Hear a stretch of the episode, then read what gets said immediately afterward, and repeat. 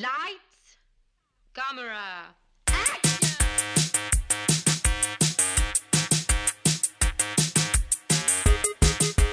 Aujourd'hui à l'émission Network, les enfants du paradis, Superman. Bienvenue à On jase de film.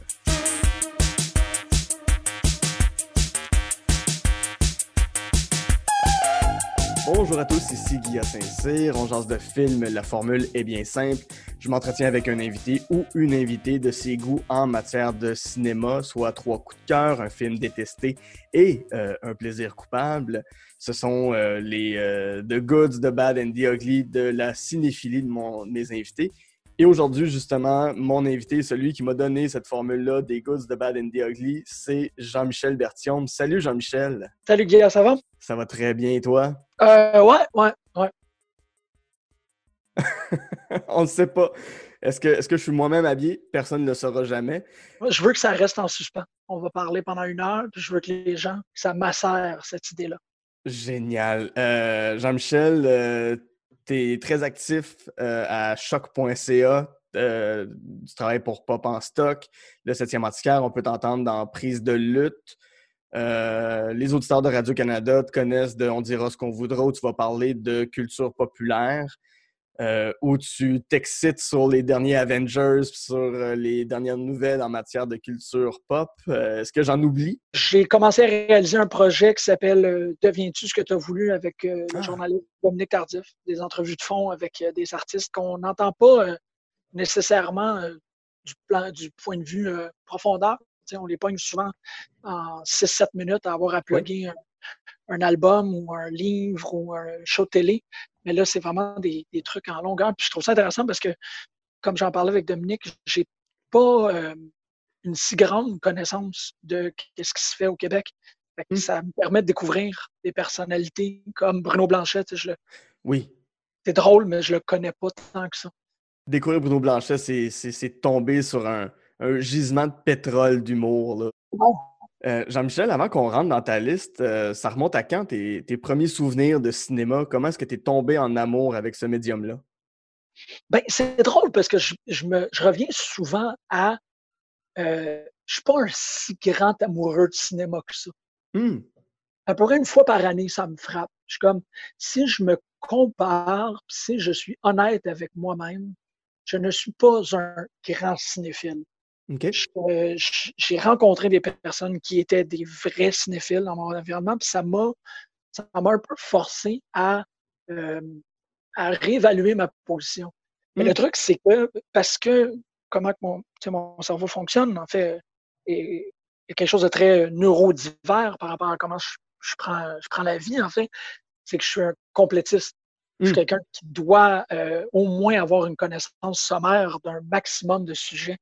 Ce qui fait que le cinéma est un peu tombé dans une époque où c'était le sujet de prédilection pour des cercles intéressés et intéressants autour de moi. Euh, J'ai rapidement compris que euh, si tu sais bien parler de cinéma, si tu sais bien parler de musique aussi, tu vas pouvoir entretenir des conversations avec des personnes intéressantes. Il y a des personnes qui connaissent super bien le théâtre, mais une fois de temps en temps, ils se retrouvent à pas nécessairement être dans un, un thème généraliste. Pas de même la bande dessinée, tu sais, il y a du monde comme moi qui sont des gros, gros fans de comics, mais il y a, il y a un moment quand je me mets à parler de comics que je me rends compte que j'ai dépassé, ou du moins, si on y va avec euh, un- une lectrice lecteur moyen, je, je- Oui. je tombe un peu comme, comme un viking, je tombe l'autre bord de la terre. Puis, euh, le, le cinéma et la musique n'ont pas ça. Mhm. On dirait que tout le monde peut s'entendre, il y a une forme d'harmonie par rapport à ça. Je connais pas super bien la musique, honnêtement. Donc, euh, le cinéma est un peu devenu ce- cet outil de conversation, cet outil de sociabilisation aussi, parce que ça me prend, euh, ça me prend des modèles dans la vie pour être capable de comprendre comment interagir avec les gens. Oui. Le cinéma offre ces archétypes, offre des espèces de façons d'interagir dans le monde. Tu, sais, tu peux dire, je vais prendre trois mois et je vais absolument me comporter comme Nicolas Cage dans Face Off. oui. Pas si pire que ça. C'est- peut-être pas, peut-être pas recommandé ou à conseiller d'agir en général comme Nicolas Cage, mais effectivement, c'est possible. Ouais, c'est ça. Fait que ça a été ça. Puis honnêtement, je pense que Face Off, ça a été un des, des premiers moments que j'ai fait Ah, ben, peut-être pas Face Off, peut-être Chow Yun Fat en général dans le cinéma de Mm. John Woo. Ouais. Euh, durant mon adolescence, j'étais comme Ah, euh, on va émuler lui. Oui. Puis on devrait pas trop se faire péter la gueule. Ça n'a Effectivement. pas fonctionné. Ça, ça, Bon. Non, Donc fait que je suis pas vraiment oui. un gros sniffle. Je suis pas tant un gros sniffle que ça. Tu sais, as fait une entrevue avec Hélène, Oui. t'as fait une entrevue avec Dom, eux autres. Moi, je suis comme un catalogueur. Ok, je comprends. Mais t'as quand même une. Mais c'est ça, mais ça, c'est que tu veux, tu veux comprendre comment ça fonctionne. Il y a quand même. En fait, est-ce que tu aimes plus le fonctionnement du cinéma que le cinéma? Non, non, moi, c'est vraiment la production. Non, non, je tombe, je tombe énormément dans le film, pas Mhm. nécessairement. Mais tu sais, ça fait euh, aussi, tu sais, Antiquaire que tu mentionnais tantôt, ça fait 14 ans que je l'anime. Oui. Ça veut dire que à peu près une fois par semaine, ben, il y a des- ça varie, là, dans la dernière année, ça n'a vraiment pas été une fois par semaine. Mais à, à la fréquence d'une fois par semaine pour les 14 dernières années, j'ai écouté un film de plus de 20 ans. Hum, Euh, donc, je me suis retrouvé dans des niches tchécoslovaques assez intenses. là. Ouais. Euh, fait que non, non, c'est le film et évidemment euh, qu'est-ce qui en entoure, les, les Oui. histoires de production, les choses comme ça, mais je suis pas un spécialiste d'objectifs ou de, de, de Oui. prise de son. là. Non, pas du tout. Je comprends. Donc, si on rentre dans ta liste, le premier film dont tu voulais parler, c'est Network de Sidney Lumet. C'est un film de 1976 qui met en vedette Faye Dunaway, Peter Finch, William Holden. Peux-tu me, me résumer rapidement l'histoire, puis pourquoi ce film-là te touche? Euh, résumé, l'histoire est assez simple. En fait, Mhm. on est dans un euh, on est dans un poste de nouvelles. En fait, on est dans, en fait plus largement, on est dans une corporation de nouvelles et euh, on se retrouve à avoir un personnage joué interprété par Peter Finch qui est un annonceur de nouvelles qui a de plus en plus euh, le blues, le spleen, commence à trouver que euh, la, la réalité en fait qu'il doit reporter est de plus en plus glauque, qui est de plus en plus difficile à reporter souffre un peu de dépression mélangée avec euh, l'alcoolisme journalistique de l'époque. On parle des années 70.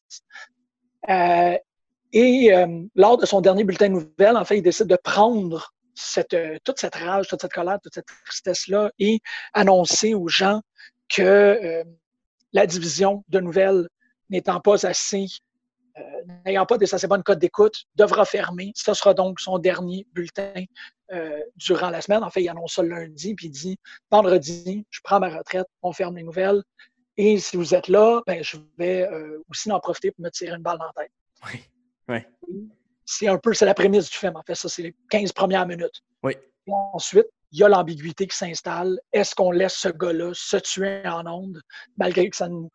Ça, évidemment, ça revitalise toute l'industrie de la Bien nouvelle sûr. pour cette, cette, euh, cette corporation-là qui disent ben, on a les meilleurs codes d'écoute de l'histoire de toute euh, la télévision en laissant ce gars-là euh, non plus, ne plus être nécessairement objectif Mhm. il y a un glissement chez le personnage où le personnage se rend compte qu'il n'est plus un, un annonceur de nouvelles traditionnel. Là, il devient un, un éditorialiste en Ouais. disant il y a de la merde ici, il y a de la merde là, puis les codes d'écoute montent, puis le, bon, le, le jour arrive où il doit se tirer et tout change. En fait, c'est ce qui arrive dans Network. C'est que je, je me rappelle, euh, ça c'est un peu pour la description. En fait, on, on a aussi d'autres personnages incroyables. William Oui. Holden est hallucinant. Euh, Faye Dunaway était extraordinaire. Mhm. Toutes des personnes, ben, Holden n'a pas gagné d'Oscar. Finch a gagné un Oscar. Faye Dunaway a gagné son premier Oscar. C'est en fait l'Oscar de, de Network qu'on voit sur la photo classique là, euh, Oui. sur le bord de la piscine euh, le lendemain. Euh, c'est, ben, en fait, oui, c'est vrai, parce que le- il faut quand même mentionner le personnage de Faye Dunaway est une carriériste, en fait, est une personne qui a une, une, une conception extrêmement moderne et capitaliste, même néolibérale à l'époque, pensait pas aux choses de cette manière-là. Oui. Des nouvelles, euh, poussées au pinacle, là, seulement excitées euh, sexuellement par les codes d'écoute. C'est pas joué en, en comédie, c'est joué en véritable tragédie, ce personnage-là. Oui. Il y a une espèce de femme empire en, à en devenir et qui ne peut qu'être euh, allumée sous tous les aspects, sous toutes les déclinaisons, par la construction d'un empire une espèce de Cléopâtre moderne. Elle est hallucinante là-dedans. Mhm. Et de l'autre côté, on a William Holden qui est juste la vieille garde, qui est complètement en train de, d'être dépossédé par cette femme-là. Ira à tromper sa femme euh, avec Faye Dunaway. Sa femme, malheureusement, le nom de l'interprète m'échappe euh, pour le moment. Ah, je l'ai pas non plus. Elle va gagner euh, aussi l'Oscar d'interprétation meilleure actrice de support pour de soutien pour une des performances les plus courtes euh, de Mhm. l'histoire du cinéma. Euh, c'est hallucinant ce film-là, qu'est-ce qu'il Oui. a été capable de, de créer, qu'est-ce qu'il a été capable de causer? Euh, Peter, euh, Peter, pardon, euh, Paddy Chayefsky à la scénarisation, qui a aussi écrit des films pour Ken Russell, Mhm. euh, qui a écrit des petits films, en fait, pour, pour Rod Serling aussi, une espèce de scénariste fou. Oui. Ce que je me rends compte, c'est parce que bon, quand tu me l'as proposé, Network est comme mon espèce de, de film passe-partout, essentiellement. Si tu parles avec quelqu'un qui l'a déjà vu, il n'y a pas de limite à la conversation que tu peux avoir avec cette personne-là. Vraiment, vraiment. Et si tu rencontres quelqu'un qui ne l'a pas rencontré, ben, la même chose s'opère. Tu deviens juste un espèce de, de débile à dire aux gens comment est-ce que tu avais tout vu venir. C'est une, bonne, c'est une bonne clé Mhm. d'accès pour les conversations. C'est vraiment parfait, Network. Oui, oui. Moi, c'est un, film qui, qui est rentré dans ma vie il y a une douzaine d'années. Puis sans blague, je le regarde à peu près aux trois ans. Puis à chaque fois que je Ah le vois, je me dis ce film-là est de plus en plus pertinent plus le temps passe. Ben, c'est ça qui m'impressionne, c'est que quand je l'ai vu initialement, moi, c'était euh, vis-à-vis l'espèce d'aspect corporatiste que je m'alliais beaucoup à l'idéologie du film. Il y a un grand soliloque, faire un monologue qui lui aussi euh, remportera le score du meilleur euh, acteur de soutien, qui est sur l'idée qu'il n'y a plus de territoire, il n'y a que des corporations. Ouais. Nous habitons sur la planète Coke, nous allons conquérir la Lune IBM. Et euh, dans cette espèce de, de monologue-là, on a une description d'une cosmogonie corporative. Puis c'était euh, peut-être à, à l'intersection du moment où je devais quitter Fight Club parce que je devenais un adulte Oui. Et, je devrais rentrer dans des idées un peu plus sérieuses par rapport à, à mon, mon agressivité euh, euh, envers le monde adulte, si on peut dire, ou le Mhm. monde capitaliste. Mais quand je suis arrivé à Network, c'était vraiment ça qui me frappait, c'était cette manipulation des idées, cette manipulation des opinions et tout, et l'idée corporative de euh, qui, qui est devenue toute l'idée des eyeball minutes, puis euh, l'économie d'attention et tout. Oui. Mais là, j'ai repensé pour l'émission, puis ça m'a vraiment frappé que euh, il y, y a quelque chose par rapport à l'émergence d'un Richard. Il- autant que le personnage central est tragique, autant que notre Richard national l'est aussi. Il Oui. y a euh, de la part de quelqu'un qui avait euh, une brèche dans euh, la crédibilité intellectuelle à un certain Mhm. devient un espèce de euh, qui, en fait, il y a une super belle scène dans Network où le personnage de, Peter Finch, il rentre tête basse, tu sais, comme en accéléré pour aller à son bureau, pour aller donner, pour aller faire sa performance, pour aller faire l'émission. Et le, le, le gardien de la porte ouvre la porte, puis lui dit, tu sais, bonne journée, bonne émission.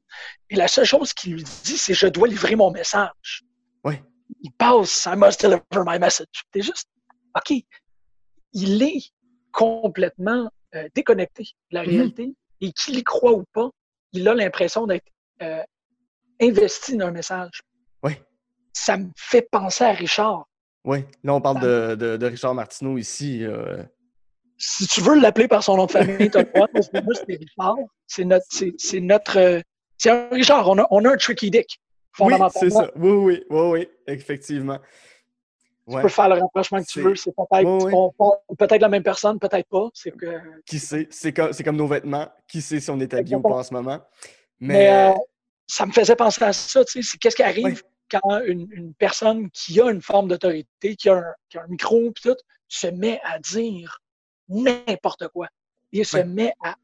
Puis en fait, son- tu sais, le message est cohérent dans, dans Netflix. euh, dans Netflix, pardon, dans, dans Network.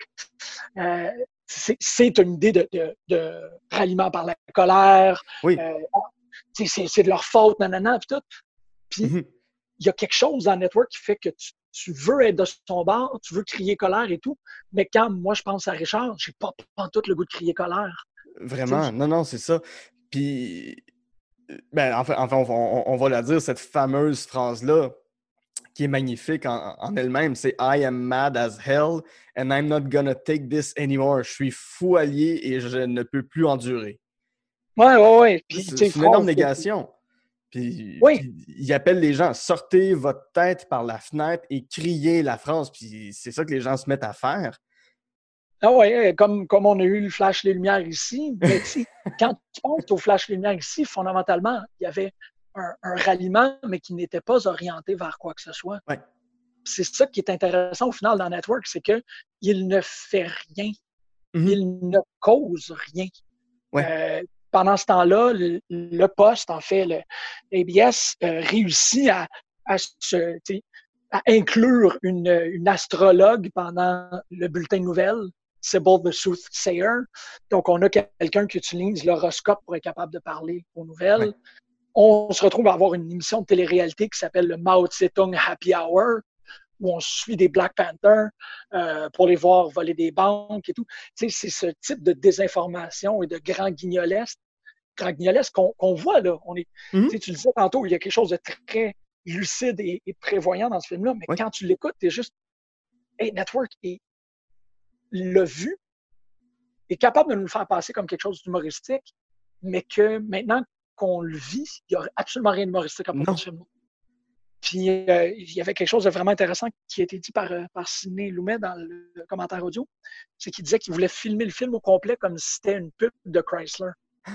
Ah. Le film est chromatique. Le film a une espèce de, vernis de pub de, de Buick extrêmement que, que, nous autres, maintenant, on est rendu qu'on considère comme cheap, mais que euh, à cette époque-là, c'est peut-être un des précurseurs du cinéma corporatif. Mm-hmm comment qu'on filme quelque chose pour que ça ait de l'air corporate. C'est assez intense. Non, ce film-là est, immense. oui. Puis, oui. Puis je voulais savoir, en fait, toi, toi-même, tu as euh, toute proportion gardée, mais tu as beaucoup de tribunes à choc. Euh, il y a des fois, tu sais, tu es, très humain dans ta façon d'animer. Euh, si quelque chose te touche, on le sent. Je me rappelle, euh, je me souviens pas c'est dans quelle émission, mais tu parlais de Toy Story 2, puis tu avais fait jouer la chanson de Toy Story 2, puis c'était venu te chercher aux larmes. Euh, c'est quoi ton regard toi-même en étant justement quelqu'un qui a des tribunes pour s'exprimer sur cette manière-là de commencer à parler? Est-ce, que des fois, il y, a, une volonté de ta... Ben, une volonté, un désir de ta part. Tu dis, je pourrais aller chercher les motifs chez les gens, je pourrais faire ça. Est-ce que tu te gardes une réserve? Est-ce que tu te gardes un, scrupule par rapport à ça? c'est une bonne question. J'ai pas l'impression d'être. Euh, euh, j'ai pas l'impression d'être quelqu'un. Euh, ben, en fait, il faut que pour moi, pour répondre à ta question, il faut qu'on tranche par rapport à ce que c'est être une personnalité publique mm-hmm. parce qu'il y, a des personnes qui tombent dans le culte de la personnalité. Oui. Euh, c'est la personne qui motive l'engagement. Mm-hmm. Je n'ai pas l'impression de faire partie de cette caste-là. Tout à fait. J'ai davantage l'impression que toutes ces tribunes-là qui m'ont été euh, accordées, si on peut dire, mm-hmm. dans lesquelles on me tolère, me tolèrent tant aussi longtemps que mes idées sont bonnes.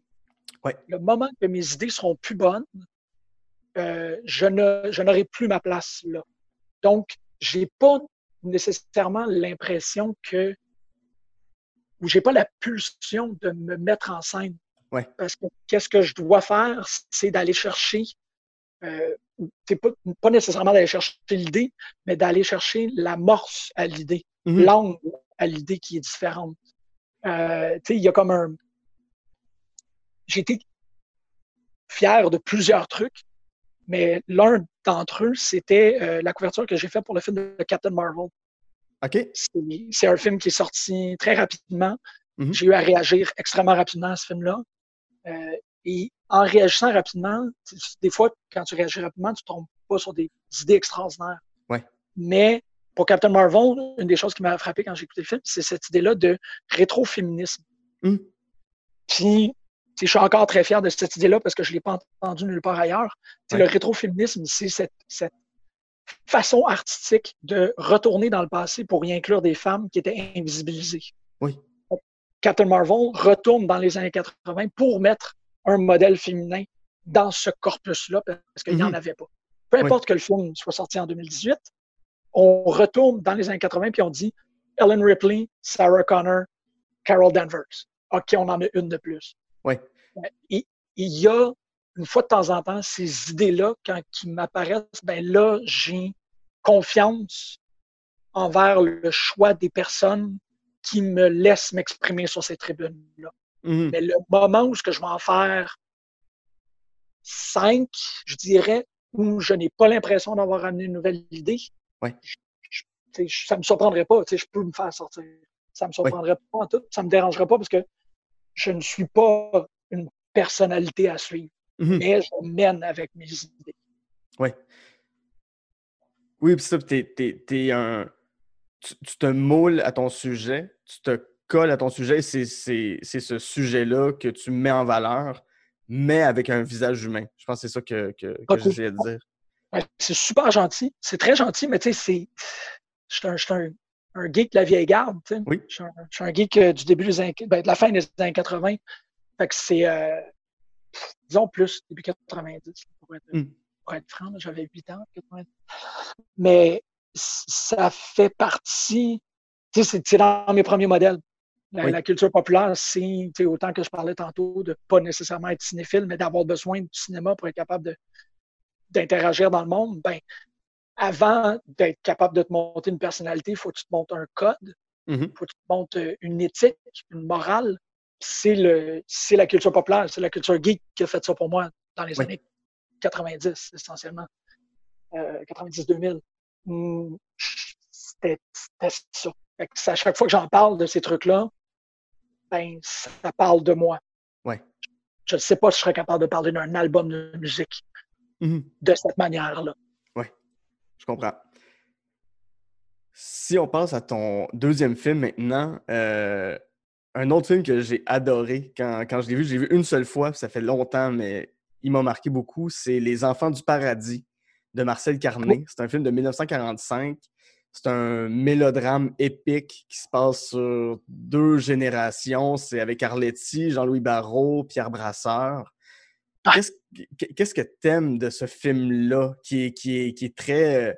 euh, On pourrait dire un film académique. C'est très, c'est le classique des classiques français, si on veut. Ben oui, c'est ça. C'est qu'il oui, il y a quelque chose de consacré par rapport à ce film-là. Euh, mais en même temps, malgré qu'il soit consacré, on, entend moins parler Mhm. que La Grande Illusion. Oui. Euh, on entend beaucoup moins parler que, que La Nouvelle Vague aussi. C'était euh, c'était un film extrêmement important pour son époque, mais qui court pas tant les listes. Puis c'est sûr que quand quelqu'un te demande de choisir tes films, Ouais. il y, y en a toujours un qui, est, qui fait partie des 100 plus importants films de l'histoire du cinéma. Oui. Il faut que tu en mettes au moins un, là, parce que sinon, il y a quelque chose de louche par rapport à ce que tu es en train de dire. Fait que tu as le droit de mettre 2001, tu as Mhm. le droit de mettre. Tu as le droit, là, c'est correct. Après ça, je pense que des exercices comme les tiens, c'est pas de dire mes films préférés, c'est Citizen King, Mhm. Potemkin, puis euh, Je les là, sais, Ça, ça devient un, peu, un peu facile. tu sais. Oui. Ou, euh, ou Sept Samouraïs, ou suite. mais tu sais, ça en prend quand même. Puis, euh, moi, il y a quelque chose que je, à laquelle je reviens tout le temps par rapport aux Enfants du Paradis qui m'impressionne beaucoup. C'est que, comme tu as dit, c'est un film qui a été tourné, en- ben, qui est sorti en 1945 Mhm. a été tourné un peu avant en France. Euh, Ouais. Et tout fan, ou toute personne qui euh, connaît euh, un tantinet peu l'histoire de l'Europe comprendra rapidement que c'est un film qui a été tourné sous l'occupation nazie. Mhm. Donc la France, elle était occupée pendant le tournage euh, des Enfants du Paradis et ils s'en sont pas rendus compte. Ça, c'est assez impressionnant parce qu'il y, a- il y a des officiers nazis, on- il y a des, des, euh, des sorties, des, des stills du film que tu vois à l'extérieur du cadre. Il y a des officiers qui sont présents sur le plateau de tournage et euh, peut-être que c'est la barrière de la langue ou quoi que ce soit. Ils n'ont pas euh, considéré qu'ils étaient en train de voir euh, se créer devant eux le plus gros pamphlet sur la liberté Oui. existant de l'histoire du cinéma. C'est- ça, je veux dire, quand l'ont pas vu. Les nazis étaient extrêmement présents sur le plateau de tournage d'un film qui parle de la libération de la France, Mhm. qui parle de la libération du monde, qui parle de la libération de l'humain, qui parle de la libération de l'âme. Euh, les Enfants du Paradis, c'est un grand film d'abord sur l'art, Oui. comme tu as dit, Arletty. Mais sur le théâtre, sur la poésie, sur Oui. le pantomime, sur l'écriture, sur le geste, sur la rime, sur la prose, c'est tout, sur la peinture. Il y, y a tout dans ce film-là. Et autant que dans le, le pur concret, on est en train de parler de la libération, ben, dans le plus abstrait, on parle de la libération aussi. Le personnage d'Arletty, le, le- le personnage de Garance, Mhm. elle est, elle est l'inspiration humaine désirée par tant. Fait Oui. qu'essentiellement, l'histoire, c'est super simple. C'est Garance qui est prise entre deux euh, amoureux, si on peut dire. Oui. Un, Baptiste, le mime, et l'autre, Lassner, le mécène. Et ces deux-là euh, la, la désirent et euh, lui font la cour. Et, mais en fait, c'est un espèce de, de romantisme à fleur de peau, mais il faut aussi dire que c'est Jacques Prévert qui a écrit tous, Mhm. les, tous les dialogues, fait que c'est de, de la poésie lue, ça n'a aucun rapport. Mais il y a, je réécouté récemment avec mes enfants, puis ce que je trouvais extraordinaire, c'est que l'affection, l'amour et la tendresse provient de Garance. Oui. Garance, c'est la personne qui projette toutes les valeurs de l'amour dans le monde Mhm. et les personnes qui reçoivent cet amour-là réagissent chacun à leur manière. Oui. Donc, Baptiste, le mime, il répond avec tendresse, répond avec délicatesse, répond avec admiration aussi, répond même limite en, en, en étant dominé par elle. Il, Mhm. ne, il la vénère comme on peut vénérer des personnes en temps d'amour. Oui. Lassner, de l'autre bord, la possède, la jalouse, la désire. Qu'est-ce que Garance rayonne, tous les gens autour voudront se l'accaparer, voudront l'avoir pour eux, et vont tous se manifester de manière différente. Oui. Puis ça, il y a quelque chose de l'âme française, il y a quelque chose de l'âme du théâtre, il y a quelque chose de l'âme artistique, il y a quelque chose de l'âme humaine, il y a quelque chose de, du nazisme aussi. Tu sais. Mhm. On veut tellement être ça qu'on va tuer tout ce qui n'est pas ça. Ouais. Euh, que, que les enfants, c'est c'est ça, c'est que c'est- c'est une œuvre. J'essaie euh, souvent de mettre ça en parole, mais je suis incapable. Tu sais, c'est c'est euh, la somme qui est euh, plus grande que l'addition de ses parties. Mhm. C'est le résultat qui est plus grand que la somme de ses parties. Oui. C'est que ce film-là, dans ce film-là, 1 plus 1 plus 1 égale pas 3, il égale 3000. Oui. C'est un immense film qui sert à tout le monde, je trouve. Mhm. Fait que ouais, bon, il y a quelque chose. Puis, le- le- le- ça, c'est c'est en passant quand même à ce temps au théâtre que j'ai j'ai compris que les enfants du paradis, c'est- c'est les le paradis, c'est la dernière rangée en haut. Oui. C'est la rangée pour les pauvres. Mhm. Euh, donc, les enfants du paradis, c'est le, c'est le peuple. Il y a quelque Oui. chose de très noble en disant que le spectacle, il est pour euh, les personnes qu'on ne s'attend pas, qu'il soit pour. Mhm. euh, que, on ne s'attend pas que ce soit adressé à eux. Le spectacle, on ne s'attend jamais à ce qu'il soit adressé à la dernière rangée. Mais Effectivement. là, il l'est. C'est- C'est c'est à eux euh, que sera admis la grâce, c'est à eux que sera admis la beauté.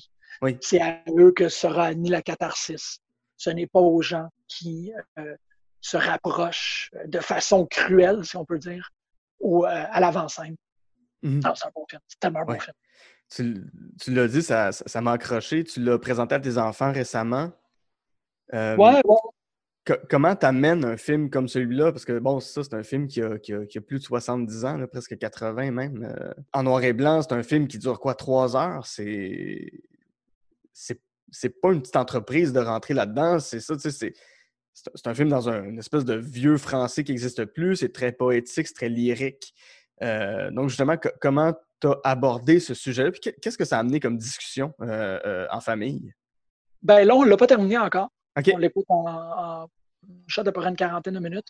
Oui. C'est pas un film qui est inaccessible. Et Mhm. C'est ça qui est extraordinaire, c'est que non, effectivement, il n'y a, a rien qui est trop complexe dans le film Mhm. pour ne pas être saisi. Pe- Peut-être que c'est juste une, une déclaration de, de la beauté et de la réussite. Le, le fait que ce film-là est tellement bien fait que tout le monde le comprend. Ouais. Tout le monde le ressent. Puis dès que tu ressens quelque chose, ben, tu es déjà à un, un niveau de compréhension, tu es déjà à un niveau euh, de, de- de contact avec l'œuvre qui est Ouais. plus forte que de le comprendre. Fait que non, j'ai pas nécessairement le, le goût ou l'impression qu'ils ont compris quoi que ce soit, Mhm. ou du moins ils l'ont compris de leur bord. Euh, mais c'est juste des exposés. Mhm. Je sais pas, c'était comme, garde, j'ai le goût de réécouter Les Enfants du Paradis, puis je vais l'écouter en plein milieu de l'après-midi. Fait que Ouais. euh, vous allez souffrir. Je m'excuse, mais c'est- ce qui va se passer. Puis il y a des phénomènes comme ça où euh, ça peut être nocif de traiter ces, ces monstres sacrés-là comme étant des trucs à, à vénérer ou à garder à distance, euh, à se prosterner devant. tu te rends compte que je pense que la réputation de Citizen Kane fait en sorte que ce film-là est moins écouté que ce qu'il devrait l'être. Ouais. Oui, alors Ça- que c'est un film qui est très simple lui aussi. Ça s'écoute super bien, ça n'a Ouais, pas ouais. d'allure comment il est bon, puis ça coule, puis il n'y a pas de problème. Mais c'est ça, c'est à, à force de muséaliser, je sais pas si c'est un vrai mot, mais à force Ouais. de, mu- de, de- de- de mettre des trucs sur des piédestals, euh, on, on- ça, ça- ça finit par faire peur, par, par être. C'est c'est ça ça, ça, ça- ça devient quasiment douteux là, de, de commencer à vouloir euh, rentrer dans ces films-là puis déclarer nos amours à, à ces films-là, autant C'était une Kane que Les Enfants du Paradis, parce que ça a tellement été porté au nu.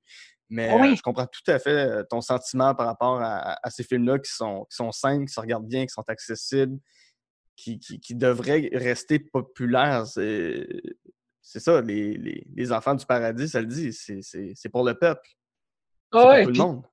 Puis il y a comme cette drôle de. J'ai travaillé longtemps dans un club vidéo, puis le truc qu'on se faisait souvent dire, c'est comme, j'ai une grosse journée de travail, j'ai pas le goût de me casser la tête. Puis Mhm. tu peux, tu peux écouter Citizen Kane un mardi soir après Oui. avoir travaillé, tu sais. Tu peux, ouais. c'est vraiment faisable. là. Fait que c'est comme, il faut, faut arrêter. Ben, en fait, je dis, il faut arrêter de les sacraliser. C'est juste, on peut continuer à admirer comment ils sont bien faits, mais ils sont, c'est- parce qu'ils sont bien faits et c'est parce qu'ils sont si bien faits que Mhm. tu peux l'écouter n'importe quand. Vraiment. Ouais. Euh, on va passer à ton troisième film, le film qui nous a fait réaliser qu'un homme puisse voler. Superman de 1978 de Richard Donner. euh, Ouais. avec Christopher Reeves, Margot, Margot Kidder, Marlon Brando, Gene Hackman. Euh, T'as fait pour le septième antiquaire un- un- un- toute une série des quatre premiers Superman Ouais, et Supergirl. et Supergirl. euh, donc, une, une grande série d'une heure à chaque fois. C'est riche la matière aut- autour de Superman. Euh, C'était pour quel anniversaire? C'était pour ses 40 ans qu'ils ont fait le film ou pour. euh, Euh, ben, ça arrête là, sûr que- Ouais, c'était autour du 40e anniversaire.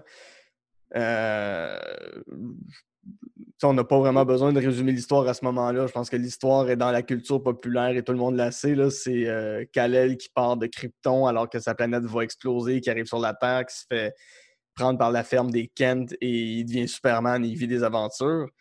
Ouais. Euh, que- Ben, que- Oui, vas-y. Ben, c'est drôle, parce que je- je- quand tu as dit la phrase, euh, de, le, le teaser, le ley line, là, comme qu'ils disent, Ouais.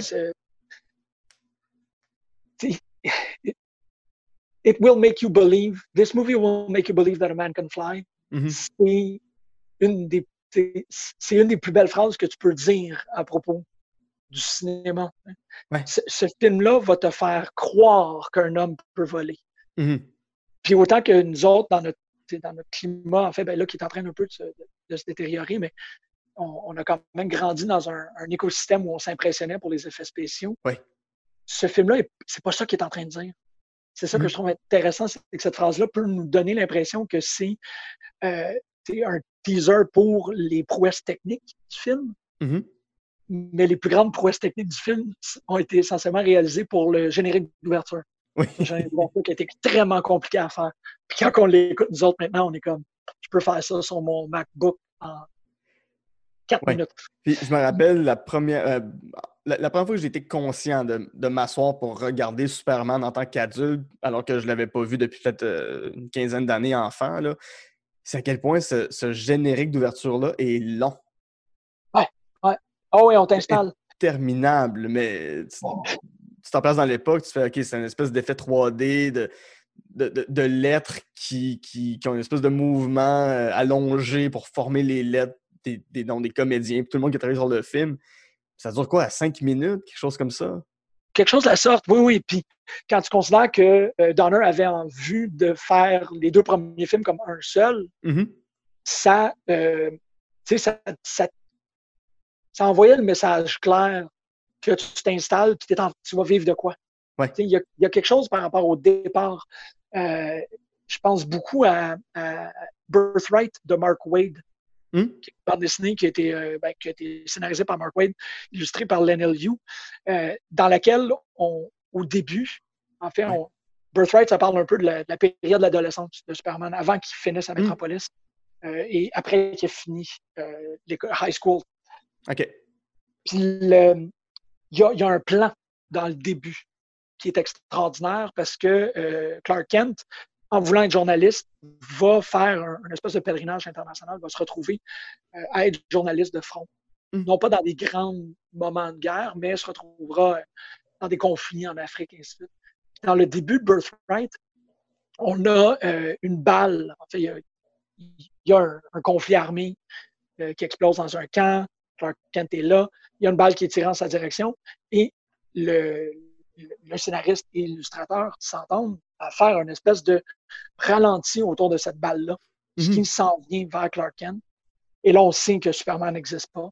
On le sait qu'il y a toute l'ambiguïté par rapport à la révélation des pouvoirs. Puis tranquillement, le- le- le- l'insert, le, zoom se fait sur cette balle-là. Qui tranquillement, parce qu'on est dans le rythme de la bande dessinée, on est dans le rythme de Clark Kent aussi, la balle ralentit, ralentit, ralentit, et recule dans une espèce d'obscurité jusqu'à Mm. temps qu'elle devienne la capsule qui quitte Krypton. Wow. La- le, berceau de Superman est une balle qui a été tirée à travers l'espace. Hmm. Deux idées s'embarquent une par-dessus l'autre. Le faster than a speeding bullet, puis The Last Son of Krypton embarque. Wow. C'est ça le film quand tu commences. Mhm. Tu passes à travers les étoiles. Tu passes à travers quelque chose qui n'a pas de référent dans notre monde. C'est des lumières dans le cosmos qui écrivent, certes, Marlon Brando, Oui. qui est un autre étoile dans le cosmos, on s'entend. Oui. Mais euh, il y, a, il y a quelque chose de cosmique quand tu rentres dans ce film-là, Ouais. qui, pour moi, ouvre la porte déjà à Kirby, déjà à plein de autant que les Superman de Donner, c'est des récits très classiques. Tu es déjà dans la, la science-fiction bizarro Mhm. des années 50-60. Puis bon, c'est vrai que euh, Jor-El est là pour te rappeler que tu n'es pas dans un film traditionnel. Euh, on, on le sait, on- L'histoire est bien connue, là, que Marlon Brando a été payé des sommes faramineuses pour euh, un petit six minutes dans le film. Et même malgré ce cachet-là, refusait d'apprendre les lignes. Donc, il a écrit ses- son scénario, son script. Toutes ces lignes étaient écrites sur la couche de, de Superman. Oui. Il tenait le bébé puis il lisait ses lignes dessus. Ça, c'était la meilleure affaire du monde. Oui. Ce que j'aime. Oui, vas-y. Non, non, vas-y, vas-y, vas-y. C'est- en fait, c'était c'est une idée qui m'a frappé quand j'ai écrit la date 1978.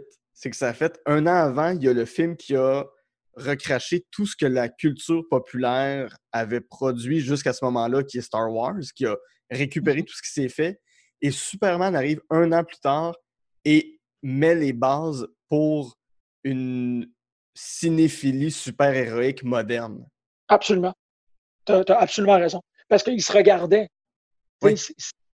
c'est- super intéressant comment il y a des films qui se regardent. Euh, je trouve que, je suis en train de le dire, je fais que c'est prétentieux comme façon de dire les choses, mais je pensais à Blade Runner puis Robocop. Oui. Des films qui sont dans un espèce de. de, de ils peuvent pas, ils se parlent pas, mais il y a un regard qui Mhm. est un peu insoutenable entre ces deux films-là. Ouais. C'est la même chose entre Star Wars et Superman. Il y a une espèce de de- de- de- d'entente tacite qu'on va bâtir un sur l'autre, mais qu'il y a. Tu sais, l'autre truc que par rapport. sais, Will make you believe that a man can fly, c'est- que. c'est ça. Bon, évidemment, moi je l'ai mis dans ma liste parce que c'est un film qui est aspirationnel. Je trouve que tout ce qu'il y a autour de Superman, c'est l'aspirationnel. On doit avoir des outils en tant qu'humain pour vouloir être meilleur parce qu'il y a trop de choses qui nous encouragent à être pire Mhm. on, on- on est tenté à tous les jours, à tous les instants, d'être une moins bonne personne que qu'est-ce qu'on est. On est bien mieux d'avoir des outils pour nous tirer vers le haut. Puis- Superman est une des figures ultimes pour nous tirer vers le haut. Mhm. Oui. Puis c'est ce qui motive un personnage comme Lex Luthor à avancer. Il veut surpasser et dépasser Superman.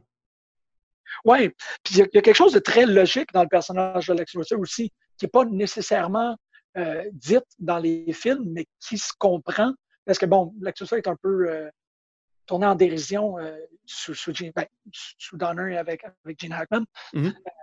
mais l'affaire avec Luthor, c'est qu'il est contre Superman parce qu'il le voit comme un filet de sécurité.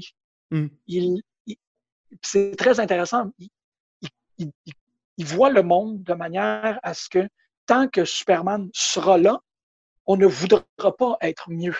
On ne se dépassera pas parce que quelqu'un qui va être là pour, nous aider mm-hmm. à se dépasser. ça fonctionne de son bord aussi. Je trouve que, bon, évidemment, tout bon méchant doit avoir raison, ou du moins, de, il doit être convaincu d'avoir raison. Dans le cas de Lex Luthor, c'est totalement ça. Mais je peux pas être du bord de Lex Luthor. J'aime ça avoir ce. Ah, man, ok, ben, regarde. J'ai un t-shirt de Superman chez moi que je ne porte qu'à des occasions spécifiques. OK. Je porte pas un t-shirt de Superman parce que c'est dans ma garde-robe. Ouais. Je vais porter ce chandail-là quand j'ai besoin des attributs de Superman. Hmm. Si tu me vois avec le t-shirt, sache que c'est parce que j'ai besoin de ça, de mon bar. Je ne vais pas le porter une journée où il n'y a pas d'enjeu. Je ne vais pas le porter une journée où j'ai pas euh, nécessairement besoin de force ou de conviction. Mais quand je le porte, c'est parce que j'ai besoin de ça. Ouais. J'ai pas de t-shirt de Batman parce que j'ai pas besoin de me venger. Hmm. J'ai pas besoin d'être euh, d'être euh, investi d'une mission qui va dépasser tout le reste de mon existence. Ouais. Certaines personnes, oui, et je comprendrais qu'ils portent le t-shirt de Batman pour ça. Mais moi, le t-shirt de Superman, ben, c'est ça. Puis écouter le film, croire que quelqu'un peut voler, ben, mhm. c'est ça. Puis il y a aussi, étrangement, c'est arrivé avec plusieurs personnes, mais je pense que en termes d'adaptation de personnages de fiction, autant que peut-être que Peter Falk sera toujours Columbo, mais il est quand même dans les seuls à l'avoir interprété. Christopher Reeves. Oui. Et l'idée de, d'incarner Superman, c'est quelque chose qui est plus beau que nature. On, s'est entendu communément sur le fait que Christopher Reeves était Superman. Mm-hmm. il, a, été Superman même blessé, même handicapé. Ça l'était. C'était encore lui. Ouais. Ouais, même, même, quand il est apparu dans Smallville, c'était la présence de Superman qui était sur le plateau. C'est ça. Ça, j'ai. James Bond, c'est pas la même chose. Ça mm-hmm. existe. Je suis convaincu que si on y réfléchissait, on se retrouverait peut-être à avoir un autre acteur ou actrice iconique par rapport à leur personnage. Mais Christopher Reeves, comme le meilleur d'entre nous, mm-hmm. est incroyable. Oui. C'est quelque chose. J'écoutais Death Trap. OK. je pense de Ciné Lumet. Je pense que c'est Lumet qui l'a fait. Euh, c'est un DVD que vous pouvez trouver dans un Jean Coutu à deux piastres. C'est très drôle. C'est un cube Rubik sur la pochette avec euh, Christopher Reeve dedans. C'est un film que Reeve a fait avant, je pense, Superman. Mais c'est quand même lui. Tu peux ah. rien faire. Tu peux absolument rien faire pour enlever Superman. Hmm. C'est bizarre parce que si tu veux virer un peu, un peu euh, ben, ça tente de faire une, expérience de pensée. Oui. Je pense qu'on peut réécouter tout Christopher Reeve et regarder sous quel type de kryptonite? Il est, euh, il est influencé par quel type de kryptonite? OK, là, c'est Superman kryptonite rouge, il n'a pas de pouvoir, mais il est en tabarnak. Euh, là, il est noir, c'est pour ça qu'il est un peu, les cheveux sont plus longs, puis euh, il essaie de tuer du monde. On, peut le faire, on peut le faire. Christopher Reeves a toujours joué Superman, même avant de jouer Superman. Wow. C'est quelque chose. non, moi, c'est. Puis encore, c'est un film que j'ai écouté avec mes enfants, puis qui se mm-hmm. Mm-hmm. Ben, pas qui se comprend, qui se ressent. Oui. Euh, le lancer du ballon de football, la course contre le train, c'est des. La, main dans, dans l'autobus, c'est iconique, c'est iconique, ça n'a aucun rapport. Je trouve ça super beau ce que tu viens de dire, fait que je veux pas qu'on rajoute rien pour détruire ce moment-là. On va faire une courte pause. Euh, au retour, on va dire hello à un petit ami que tu n'aimes pas vraiment. Ah oui, ben oui. Et on va partir à la poursuite des trésors de Leonardo de Vinci pour ton plus grand plaisir. Ok, On vous revient.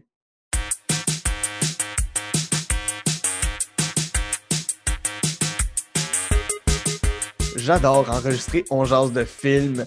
Ça me permet de partager avec vous ma passion première qui est le cinéma et avec des invités formidables.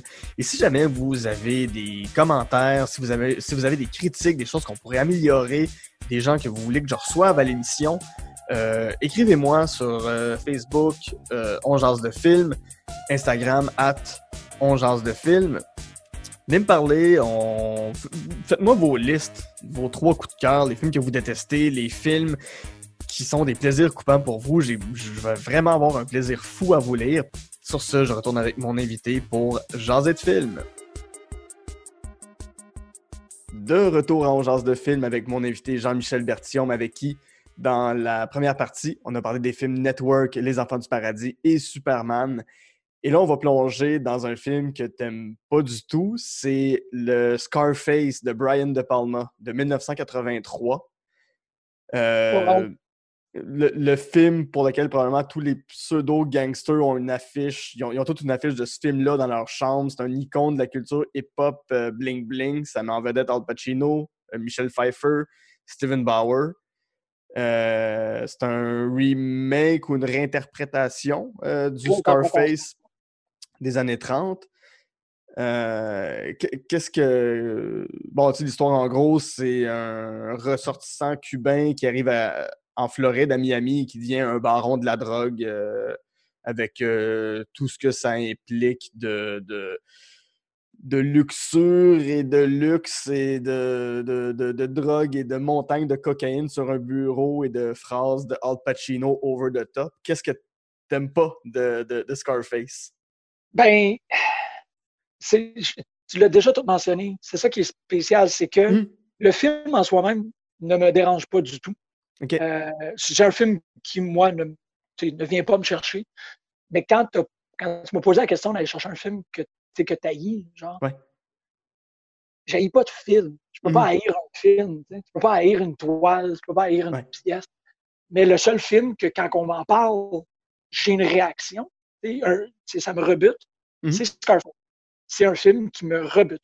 Dès que je vois quoi que ce soit autour de ce film-là, je deviens irrité.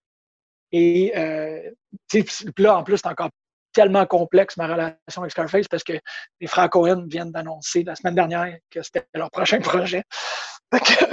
ça va être tough de l'ignorer, là Moi, j'avais entendu dire que c'était Carlos Guadagnino qui avait fait euh, Call Me By Your Name, qui était à la tête du projet. Je pense qu'il se promène beaucoup en ce moment, Scarface. Oh, yeah, OK. Fait qu'il a fait, il ferait Suspiria puis Scarface. OK, ouais, ça aussi, ça m'amènerait quelque part d'intéressant.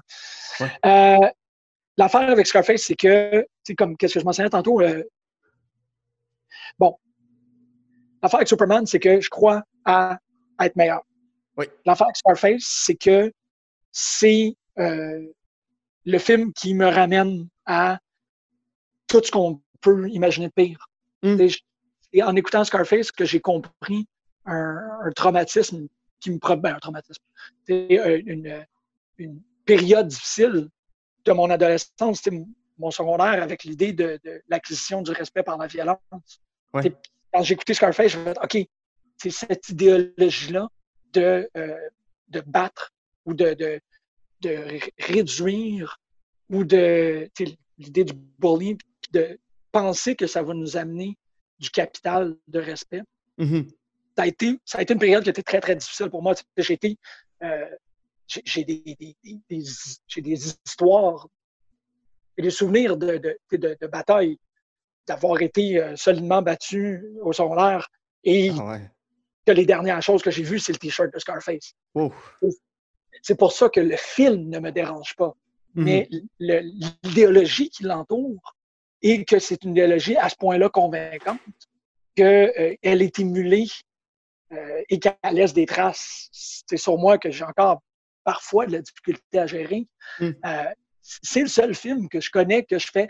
Ah, tu sais, je, suis allé voir avec mon épouse un Serbian Film à Fantasia pendant qu'elle est enceinte de ma première fille, de, de, notre premier enfant.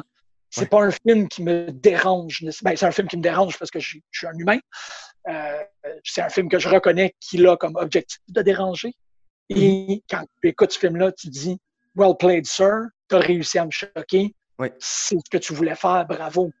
Mais euh, le ravage que représente Scarface, pour moi, est, est plus gros Mhm. que qu'est-ce qu'on pourrait faire avec une œuvre dérangeante comme du Francis Bacon ou comme euh, Human Centipede. Michael Human Centipede devient une espèce de, de- d'humour, tu sais. Mhm. Puis ça devient humoristique à un certain temps. mais Serbian Film est quand même devenu une espèce de remplacement pour gros films fuckants. là. Oui. L'affaire avec Scarface, c'est que je- ça continue. Ça- Mhm.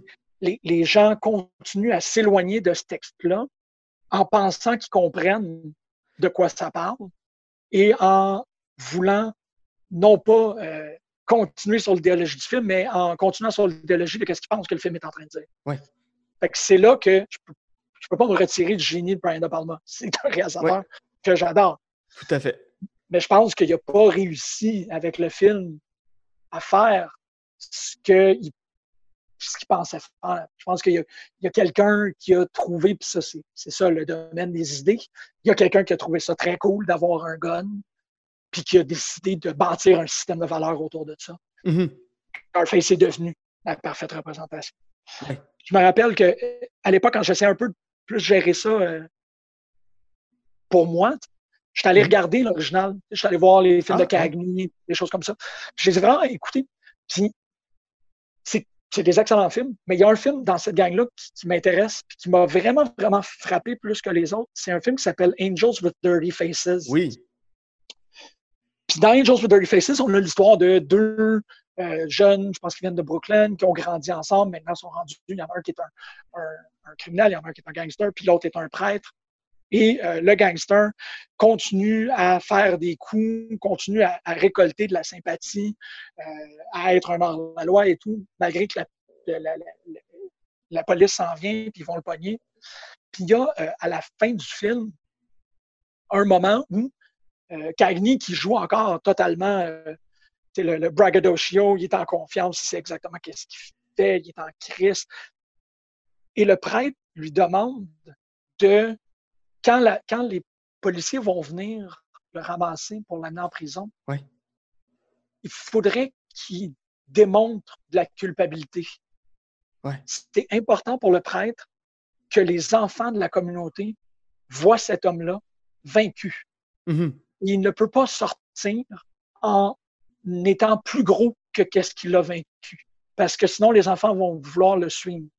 Ils vont vouloir faire ça eux autres aussi. Fait Mhm. que la scène de Angels with Dirty Faces, c'est il faut que tu sois vaincu.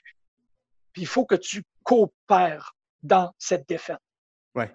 Sinon, on va vouloir et on va, on, on va vouloir t'imiter, puis on va suivre dans tes pas. Ouais. C'est- la source de, de qu'est-ce que je vois autour de Scarface. Mm. C'est qu'il n'y a pas de défaite. Ouais.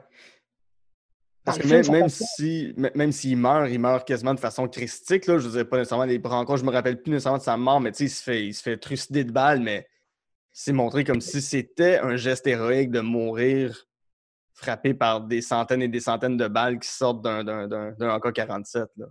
C'est ça, puis c'est une espèce de perversion du dernier acte. Mhm. Le dernier acte avec conviction, qui est un, qui est un, un précepte du, du samouraï. Le samouraï, quand il est vaincu ou quand il va mourir, il doit opérer un dernier acte avec Ouais. euh, un dernier acte qu'il est capable de- de- d'exécuter avec conviction.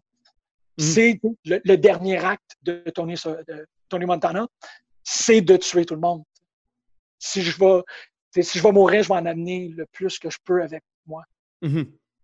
Pour moi, c'est l'inverse de quelque chose d'aspirationnel. Ouais. C'est- même l'inverse. C'est la négation de l'aspirationnel que de dire I'm going to bring as many of you as I can with me. Vraiment. J'en parle ça me blesse. C'est un film qui, qui me blesse Ouais. parce qu'il y a des gens qui l'écoutent puis qui traitent ça comme un évangile. Puis fuck, il n'y a pas moyen de discuter avec ces gens-là. Ouais. Puis je me demande même ce que Brian De Palma en, en pense. Je pense que je l'avais vu une fois euh, en parler puis dire je- qu'il qu'il trouvait ça dommage que, les gens n'aient pas compris ce qu'il voulait dire avec ce film-là. Mais lui-même n'a aucun pouvoir là-dessus. Mais euh, je, serais, je serais même intéressé à, savoir sa, vision sur la récupération de, son œuvre à l'inverse de ce que lui a voulu dire. Je ne sais pas en tant que créateur si ça doit être blessant ou ça, doit être. Euh, j'imagine qu'il vit, très bien puis qu'il dort la nuit, il ne doit pas y penser à tous les jours, mais euh, moi, en tant que créateur, ça doit être étrange. Mais je ne sais même pas si c'était pas qu'est-ce qu'il voulait dire. Hum. C'est juste que euh, quand tu écoutes le film, j'ai l'impression, ça, c'est moi, mais je ne peux pas y aller pour l'interprétation générale, mais quand tu écoutes le film, euh, de facto, tu devrais euh, voir le film comme étant pas l'histoire de quelqu'un que tu admires. Mm-hmm. Fait que c'est possible qu'un artiste fasse, euh, prenne la décision de ne pas expliciter ça dans un film. de ne pas avoir à dire que c'est un méchant. De mm-hmm. juste faire confiance aux gens qui vont regarder ça et qui vont dire Mais quel déchet!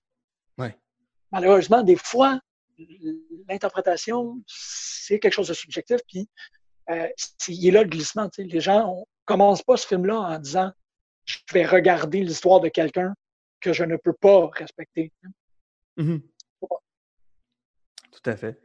On va, on va finir avec euh, ton plaisir coupable qui est Hudson Hawk, que je n'ai jamais vu. C'est de Michael Lehman. Euh, avec Bruce Willis et Andy McDowell, je pense à ce jour, Bruce Willis et Robin Williams sont les deux acteurs de qui on parle le plus sur le podcast. ce qui en dit long. Ce qui en dit très long sur Bruce Willis et sa carrière foisonnante, euh, parsemée de succès et d'embûches. Euh, c'est quoi Hudson Hawk? pourquoi ce film-là, tu le places comme étant un plaisir coupable? OK.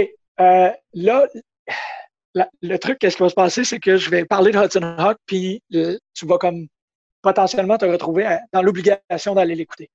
OK. OK. Euh, Hudson, Hawk, c'est la seule et unique scénarisation de Bruce Willis au cinéma. Tu, viens de me vendre le film. Ouais, c'est son seul scénario. Ben, même que dans les crédits, c'est story, c'est pas scénario. Parce que Michael Lehman est venu lui donner un gros coup de main. Michael Lehman faisait des affaires complètement folles à cette époque-là. Puis, euh, je pense qu'il s'est passé quelque chose avec Hudson Hawk euh, qui a fait en sorte que euh, on, a, on a tranquillement, du moins tout le monde qui a travaillé sur ce film-là, a comme pris un pied de recul, puis on fait, on est allé là, puis on ne retournera plus jamais là. Hmm. c'est un film, effectivement, comme tu le mentionnais, c'était à propos de deux voleurs, deux cat burglars, des voleurs professionnels. Hawk, qui est interprété par euh, Bruce Willis, et son partenaire, qui est interprété par Danny Aiello, mm-hmm. qui euh, font des vols euh, artisanaux, essentiellement. C'est un peu comme la panthère haute. Ils s'habillent en noir, puis ils rentrent dans des places avec des miroirs et des lubrifiants. Sauf que la marque de commerce de ces deux-là, c'est qu'ils se synchronisent en musique. Mm. Qu'est-ce qui arrive? C'est qu'ils élaborent un plan et se disent, essentiellement, ça va nous prendre 4 minutes 30 pour être capable de rentrer et sortir. Les deux partent en fait, avant de partir, ils s'entendent sur une chanson de 4 minutes 30 qu'ils chanteront parfaitement à haute voix pendant qu'ils sont en train de faire le vol. pour être certain qu'ils sont synchronisés.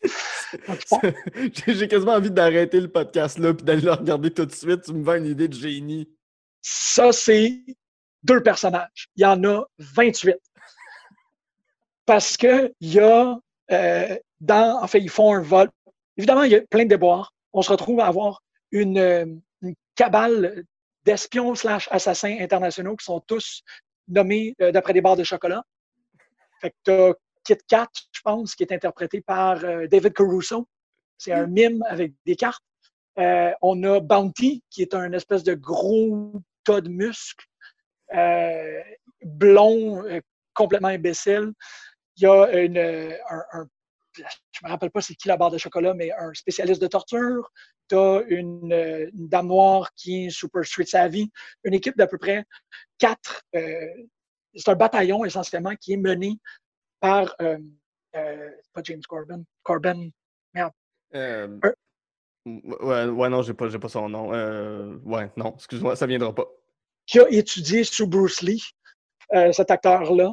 Donc, qui joue un ancien, qui, a véritablement fait partie du dojo Bruce Lee, puis mhm. dedans, qui n'arrête pas de faire des jokes d'arts martiaux parce qu'il a appris, euh, l'acteur a appris sous Bruce Lee, mais là, lui, il est un paramilitaire. Euh, cette euh, organisation-là est au service d'un, euh, d'une organisation qui s'appelle les Mayflowers. Mhm. Les Mayflowers, c'est un couple excentrique, complètement débile, interprété par Richard E. Grant et euh, Sandra Bernhardt. La meilleure ligne, Ouais. puis en fait, le, le vol, en fait, tout le vol s'orchestre autour, comme tu disais, des œuvres de Léonard de Vinci. Mhm. Pour comprendre les Mayflowers, il y a un moment où Richard E. Grant déclare de façon complètement hystérique si Léonard de Vinci était vivant aujourd'hui, il serait nu dans le derrière de notre limousine à manger du sushi au micro-ondes avec nous. Et c'est ça le film, essentiellement. Ah oui, il y a Frank Stallone, le frère de Sylvester Oui. Stallone, euh, qui reçoit genre 28 aiguilles dans le visage. Les... Le film est une version. OK. Pulp Fiction est un grand film. Mhm. Mais à- à chaque fois que Pulp Fiction se prend au sérieux, rajoute Bugs Bunny OK. et t'as Hudson Hawk. Wow. C'est pas un hasard que Bruce Willis est dans les deux films. Je Mhm. suis absolument convaincu que Tarantino a vu Hudson Hawk et a fait ça, ça passe pas. Parce qu'il y a un chien qui mord les testicules de tout le monde, qu'on finit par tuer en, en lançant, en projetant une balle de tennis dans sa bouche pour Ben qu'elle soit catapultée à l'extérieur du euh, château de Léonard de Vinci. Euh, je suis convaincu que dans les années de club vidéo, Tarantino a vu ce film-là et a fait si on, on le tone down juste un peu, Mhm. on a un film. Parce que chaque personnage est complètement unique. Ah oui, il y a Andy McDowell Ouais. qui joue une. euh, elle, elle joue les services secrets du Vatican. Fait que le Vatican a son propre CIA. Ils communiquent Ben par oui. des crucifix lumineux. Euh, ils ont un système de Underground Railroad. Elle, c'est une espionne slash nonne qui tombe en amour avec Hudson Hawk. Bien sûr. Euh, Mais pourquoi il n'y a pas. euh, est-ce qu'il y a des produits dérivés? Est-ce, qu'il y a des, des, des- des comic books? Est-ce que ça a donné suite à, à quelque chose? Que tu, tu me décris quelque chose qui a un lore incroyable à, à explorer. Je comprends pas pourquoi personne ne récupère ça. Là. C'est arrivé, c'est drôle parce que pour moi, il est, il est parfaitement dans la ligne de Buckaroo Banzai, Ouais. euh, euh, Big Trouble in Little China. Mhm. Tu sais, c'est ces genres de films-là. Ouais. Mais Buckaroo puis euh, puis, Big Trouble, c'est des films des années 80. Là où Hudson Hawk, c'est fin des années 80. Et on commençait à basculer vers l'espèce de, de mépris envers les échecs commerciaux. Mm. Avant les années 90, un échec commercial ne voulait pas systématiquement dire que le film était pourri. Ouais. Ça voulait juste dire que ça n'a pas trouvé son public. Ouais. Hudson Hawk est arrivé au moment où c'était important de faire son argent. Puis il ne l'a pas fait. Mm. Ça l'a tué. Parce que ce film-là se réécoute actuellement comme un espèce de. Il il doit y avoir une drogue là, qui fait cet effet-là. Parce qu'il y a quand même beaucoup de films des années 60 qui, qui dégénèrent comme ce film-là. Mais dans la modernité, on ne fait plus de ce type de cinéma-là. C'est du cartoon humain. Je ne sais pas. Je ne sais pas qu'est-ce qui se passe. Mm. On, ah, ah, deux gardes de sécurité pendant qu'ils sont en train de faire un vol. Excuse-moi, essentiellement, c'est à peu près ça c'est comme ça que tu vends le, le film. Ouais. Il y a deux gardes de sécurité qui sont assis dans un booth. Bruce Willis et Daniel Aiello sont à genoux sur des skateboards pour passer en dessous des murets. Et euh, un des gardes de sécurité se tourne à l'autre et dit There are 297 Wongs in the New York phone book. Et l'autre répond Wow, that's a lot of Wong numbers. C'est ça. Je, je- je suis tellement vendu. Il y, a- il y a juste des affaires de même. Il y a juste des trucs de même. Le, le film, essentiellement, c'est Bruce Willis, c'est Hudson Hawk qui se fait embarquer dans un coup après l'autre, Mhm. mais qui veut juste se faire sacrer patience parce que tout le temps qu'il a passé en prison, il entend parler de quelque chose qui s'appelle le Nintendo, Oui. puis il sait pas c'est quoi. Fait qu'il est juste, je peux juste m'asseoir puis comprendre c'est quoi le Nintendo, tout le monde en parle, je sais pas c'est quoi. J'adore ça. C'est Wow. tellement bon. C'est tellement bon. Je m'en vais regarder ça. euh, ouais, ce soir. C'est. Ouais, ouais. Puis je vais, je vais- je vais te réécrire pour te dire ce que j'en ai pensé. Dès, dès que je le regarde, je t'en reparle. Sandra Bernhardt, là, elle a Mhm. aucun allure. Il y a comme une cabale, les Mayflower, ils ont un regroupement de terrorisme international. Oui. Puis il y a comme un petit enfant indien à table avec eux autres tout le temps. Mhm. non, mais t'es à la longue table, tu as un, un, officier nazi, tu as, tout, t'as, un, un, un chic arabe, tu tous les gros archétypes, mais tu un petit garçon dans un turban. C'est comme, why? Un peu comme, euh, comme, euh, comme, le petit gars dans, dans Indiana Jones 2. Oui, oui, comme Short Change. Mais, mais il parle pas, là. C'est juste il y a une scène où il y a ce regroupement-là doit se rencontrer pour discuter de, je sais pas, l'avenir de la planète, ou on sait pas trop exactement. Mm-hmm. Puis, euh, Mayflower, euh, Richard e. Grant, il est pas là, il arrive. Puis quand il rentre dans la salle de réunion, Sandra Bernhardt est dans une robe cocktail rouge avec des écouteurs qui blastent euh, I've Got the Power à full pin, puis elle chante pendant qu'elle est couchée sur la table, puis tout le monde attend. Ça, c'est la réunion de la cabale internationale. I've got the power! I've got the... C'est, ça, ça se décrit pas. Euh, Jean-Michel, ça a été un énorme plaisir de te recevoir. Euh, merci pour cette découverte-là. Je, me garoche là-dessus dès que je peux. Euh, si les gens veulent suivre ce que tu fais, tes projets, tout ça, où est-ce qu'ils doivent aller? Ben, je fais ça, Je fais le septième antiquaire. Prise de lutte, ça n'existe plus. Euh, pas en stock quand on, quand on a l'université qui roule. Euh, j'ai pas, euh, j'ai honnêtement pas parlé en deux mois. Ben, j'ai parlé, mais je veux dire, j'ai pas. Ben oui, j'ai fait deux chroniques à, On dira. Mm-hmm. Euh, mais ouais, ça, serait ça. Si vous voulez continuer à entendre parler de cinéma, c'est septième. Si vous voulez entendre parler de théorie de culture populaire, c'est pas stock. Si autrement, euh, laissez-moi tranquille, s'il vous plaît. Parfait. Gentil. Merci beaucoup, Jean-Michel Bertium. Merci. Là-dessus, mon nom est Guillaume Saint-Cyr et on a Jean Film.